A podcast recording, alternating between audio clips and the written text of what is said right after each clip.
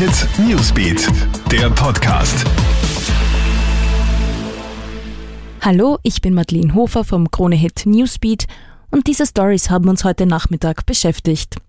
Jetzt ist es fix, heuer wird es eine verschlankte Matura geben. Das hat Bildungsminister Heinz Fassmann heute bekannt gegeben. Die mündliche Matura fällt völlig aus. Die Maturanote wird sich aus dem 8. Klasse Zeugnis und der schriftlichen Matura zusammensetzen. Die schriftliche Matura wird zum Haupttermin auch nur in Deutsch, Mathematik und einer lebenden Fremdsprache durchgeführt, und zwar ab 25. Mai. Drei Wochen zuvor, also am 4. Mai, beginnt an den Schulen die Vorbereitung. Unterrichtet wird in den Turnsälen, den Aulas und den großen Klassenzimmern Jahren, damit die Maturanten den notwendigen Abstand halten können. Ab Mitte Mai sollen in Österreich die Gastronomie und die Hotellerie wieder hochgefahren werden. Das kündigt Tourismusministerin Elisabeth Köstinger heute an.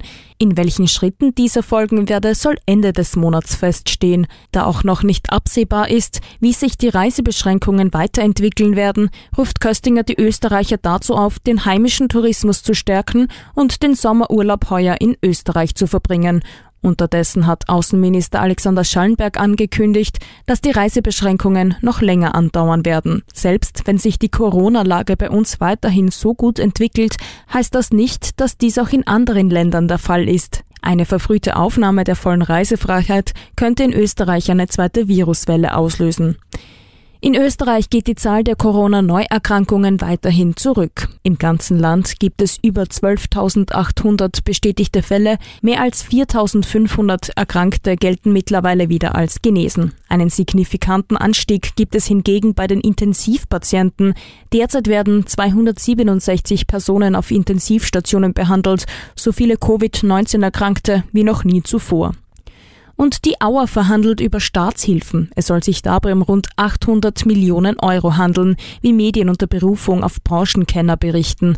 Zuvor hat es noch geheißen, es handelt sich um Hilfen in Höhe von 500 Millionen Euro. Wie viel Staatshilfe tatsächlich notwendig werden wird, wie lange die Flugzeuge auf dem Boden bleiben.